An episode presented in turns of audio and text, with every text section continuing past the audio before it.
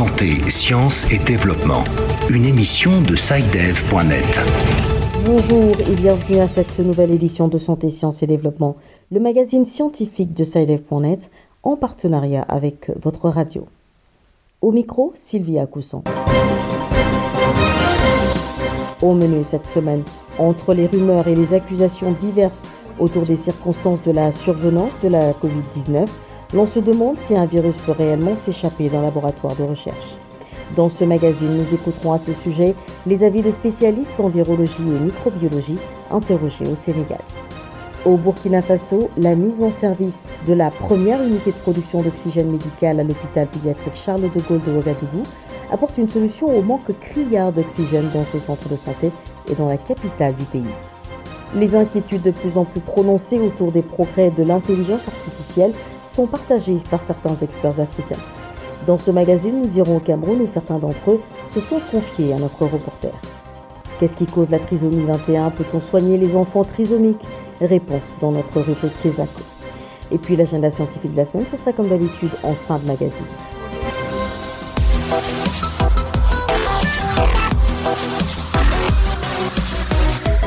Bienvenue à tous. Les circonstances de la survenue de la maladie à coronavirus 2019 ne se sont pas encore tout à fait élucidées. Des déclarations récentes des États-Unis indiquent que le virus de la Covid-19 se serait échappé des laboratoires chinois. Cette accusation a été rejetée par la Chine et entre rumeurs et accusations, l'on se demande si un virus peut réellement s'échapper d'un laboratoire de recherche. À Dakar, Giro Togbe a questionné les spécialistes en virologie et microbiologie. Voici son reportage. À l'Institut Pasteur de Dakar, le docteur Oumar Faye est l'un des chercheurs spécialistes de l'identification des virus. Pour lui, des accidents de laboratoire peuvent survenir et entraîner des cas de propagation du virus dans l'environnement. Il peut y avoir des accidents de, de laboratoire qui font que le virus se retrouve après dans l'environnement. Mais le virus ne peut pas s'échapper des laboratoires parce qu'on a des procédures qui font que si les gens les respectent, euh, ils ne pourront pas avoir euh, ce terme de virus qui échappe. Pour l'éviter, la direction des laboratoires du Sénégal veille à la préparation et à la mise en œuvre de la politique des laboratoires sous la tutelle du ministère de la Santé. Ce, conformément aux prescriptions du manuel de sécurité biologique de l'Organisation mondiale de la santé. Dr Ngon Samb, microbiologiste et membre de la direction des laboratoires du Sénégal. Il y a ce qu'on appelle euh, le niveau de confinement. Le confinement, ce n'est rien d'autre que des éléments composites constitués des infrastructures d'abord, euh, des, des installations, des équipements et également de la manière de travailler qu'on appelle les pratiques opérationnelles. Donc c'est tout cet ensemble-là qu'il faut prendre en compte pour donc prévenir la diffusion des virus euh, dans l'environnement.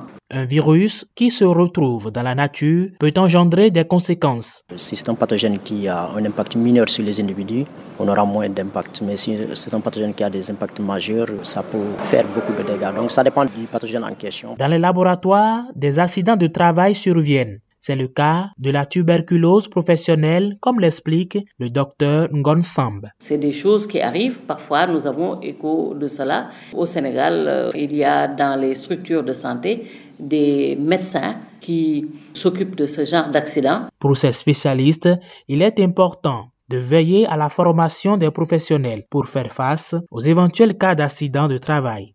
De Dakar, Giro Togbe pour Santé, Sciences et Développement. Au Burkina Faso, la première unité de production d'oxygène médical est désormais opérationnelle. Installée au sein de l'hôpital pédiatrique Charles de Gaulle de Ouagadougou, cette unité de production, qui a récemment été inaugurée, vient résoudre le manque criard d'oxygène dans ce centre de santé et dans la capitale burkinabé. La correspondance d'Abdelaziz Nabaloum à Ouagadougou.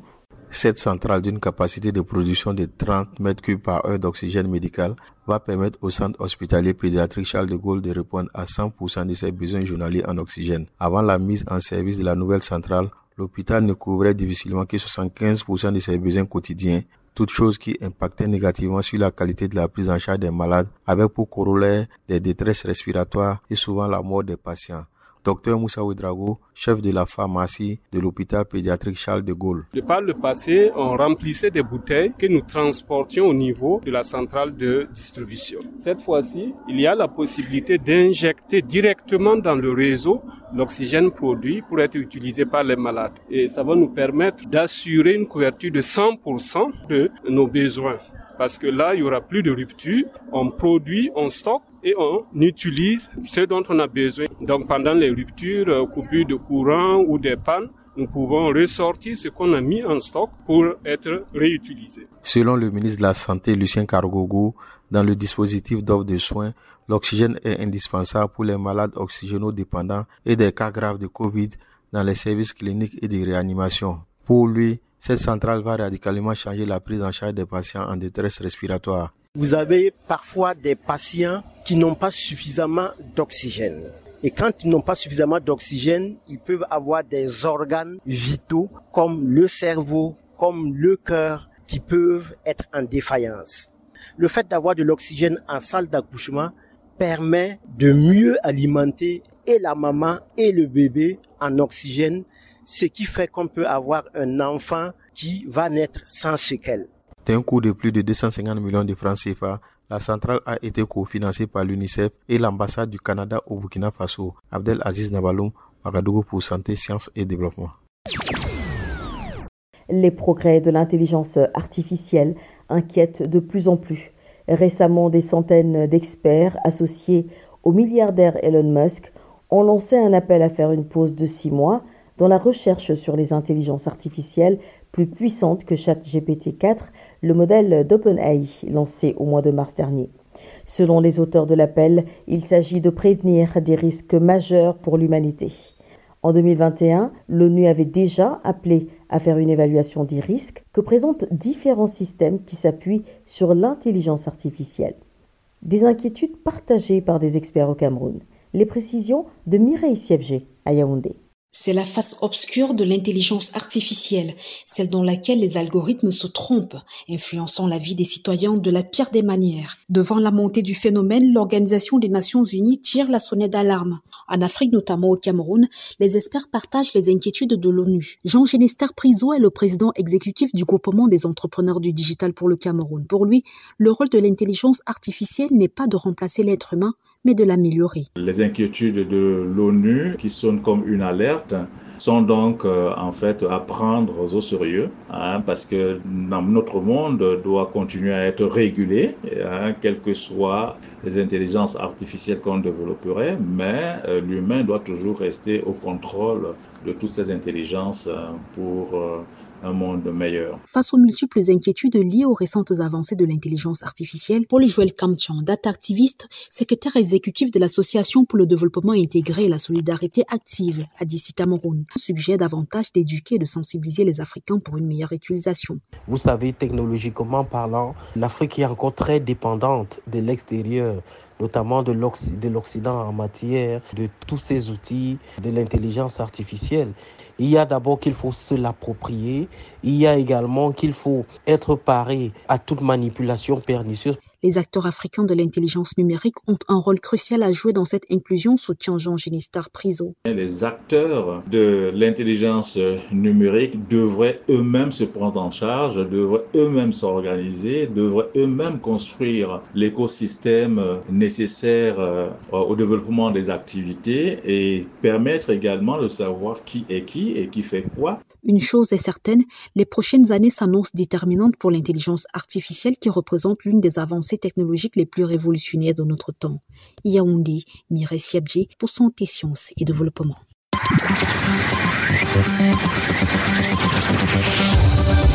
Kesako, qu'est-ce que c'est? Vos questions à la rédaction, les réponses de nos experts.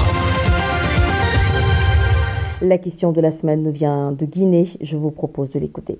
Bonjour Saïdev.net, je suis Ibrahim Diallo, je vis en Guinée-Conakry. J'ai beaucoup entendu parler de la trisomie 21 le 21 mars dernier. Qu'est-ce qui cause cette maladie? Peut-on soigner les enfants trisomiques? Direction Conakry où notre correspondant Samuel Dualamo est en ligne. Bonjour Samuel. Bonjour Sylvie, bonjour aux auditeurs. Vous avez suivi la préoccupation de notre auditeur et vous vous êtes rapproché d'un spécialiste afin de lui apporter des éléments de réponse. Pour répondre aux questions de notre interlocuteur, nous avons rencontré le docteur Moussa Fofana, médecin généraliste. La trisomie 21, c'est une anomalie chromosomique qu'on retrouve souvent chez l'être humain, qui est transmise des parents particulièrement à 95% de la maman à l'enfant. Maintenant, c'est un dédoublement au niveau du chromosome 21 qui entraîne cette anomalie et se caractérise par un certain nombre de signes qui peuvent faire que dès la naissance de l'enfant ou bien avec euh, le moyen de la progression de la médecine présentement, on peut détecter pendant la vie intra-utérine, c'est-à-dire les trois premiers mois jusqu'au sixième mois de la grossesse, il y a des possibilités aujourd'hui pour pouvoir détecter un cas de trisomie 21. On confond une maladie génétique, mais en réalité, la trisomie 21 n'est pas une anomalie génétique, c'est-à-dire euh, qui se transmet des parents, par exemple comme la drépanocytaire qui est, qui est génétique. Maintenant, une trisomie 21, il y a une maman qui peut ne pas souffrir de la maladie. Mais pendant la grossesse, il peut y avoir ce dédoublement-là et que la maman transmet la maladie à l'enfant. Du point de vue génétique, c'est-à-dire la maman n'a pas reçu ça de ses grands-parents, mais elle, elle peut transmettre. Maintenant, il y a des facteurs favorisant l'âge. Donc, il est prouvé par les études que plus une femme commence à faire des enfants tôt, plus elle s'expose à donner naissance à un enfant de trisomie 21 parce qu'il n'y a pas de maturité. L'âge est un facteur de risque chez les femmes pendant la grossesse. Y a 95% des cas que la femme qui transmet la maladie à l'enfant. Maintenant, l'homme, c'est pas lui qui porte la grossesse, lui il donne, mais maintenant les 5%, ça c'est des causes de fois qui n'ont pas d'explication spécifique. Les symptômes, vous voyez, c'est un enfant qui est tout le temps fatigué parce que la musculature n'est pas développée. Du point de vue forme de la tête, les dimensions de la tête sont petites par rapport à la corpulence. Vous avez le petit nez et au niveau de la région hospitale, c'est-à-dire euh, derrière la tête, est arrondi. Donc dès que vous voyez le visage, vous avez devant vous quelqu'un qui est âgé, mais par rapport à sa corpulence, il y a un dysfonctionnement. Donc, euh, c'est souvent qu'on peut dire que, comment dirais-je, euh, un jeune vieux que vous avez. Donc, qui fait que du point de vue intellectuel aussi, ils ont des capacités très limitées. 50 ans en arrière, un enfant trisomique ne vivait pas au-delà de, comment de 12 ans. Mais aujourd'hui, d'autres vont jusqu'à 50, 60 ans, d'autres même jusqu'à 70 ans, ils peuvent vivre. Donc ça, c'est parce que la médecine a évolué. On ne peut pas traiter la maladie de façon radicale, mais il y a des soins qu'on peut apporter qui font que l'enfant trisomique peut continuer à vivre jusqu'à 70 ans. C'était donc le docteur Moussa Fofana, médecin-chef à la clinique médico-chirurgicale de Symphonia CAS à Conakry. Merci Samuel. Je rappelle que vous étiez en ligne de Conakry, capitale de la Guinée. Chers auditeurs, si vous aussi souhaitez nous adresser une question, une seule chose à faire, envoyez simplement un email à l'adresse podcast.sidev.net. Podcast s'écrit P-O-D-C-A-S-T et Sidev s'écrit S-C-I-D-E-V. Je répète, podcast.sidev.net. Vos questions et commentaires sont attendus à cette adresse à tout moment de la journée. L'agenda. C'est l'heure de feuilleter l'agenda scientifique de la semaine avec Virgile Aissou. Bonjour Virgile. Bonjour Sylvie, bonjour chers auditeurs. Fidèle au rendez-vous, vous avez noté à l'agenda quelques événements scientifiques marquants. La Banque africaine de développement BAD organise un webinaire sur les opportunités d'affaires le 12 avril de 13h à 15h30 GMT via Zoom. Plus de détails et inscriptions sur le site www.afdb.org. La deuxième édition de la conférence interrégionale panafricaine de l'Agence universitaire de la francophonie, dénommée l'Afrique scientifique plurilingue, aura lieu à Praia au Cap-Vert les 12 et 13 avril. L'employabilité et l'entrepreneuriat des étudiants et des apprenants. Le réseau de prévention des crises alimentaires, RPCA, organise du 12 au 14 avril à Paris en France une réunion restreinte À l'occasion, les membres du réseau examineront les résultats de la campagne agropastorale 2022-2023 et se pencheront sur la situation alimentaire et nutritionnelle au Sahel et en Afrique de l'Ouest. Et puis, le 16 avril, c'est la journée mondiale de la voix. Oui, Sylvie, faites entendre votre voix, surtout en la protégeant des agressions diverses pour lui éviter toutes les altérations dangereuses. Voilà, c'est tout pour la semaine. Merci Virgile. Merci à vous aussi, mesdames et messieurs, d'avoir suivi cette émission du magazine Santé, Sciences et Développement qui s'achève. Rendez-vous la semaine prochaine pour une nouvelle émission, même heure, même fréquence. D'ici là, portez-vous bien.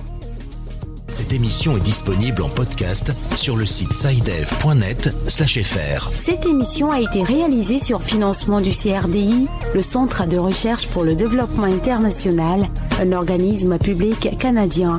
Le CRDI investit dans le savoir, l'innovation et les solutions afin d'améliorer les conditions de vie dans les pays en développement.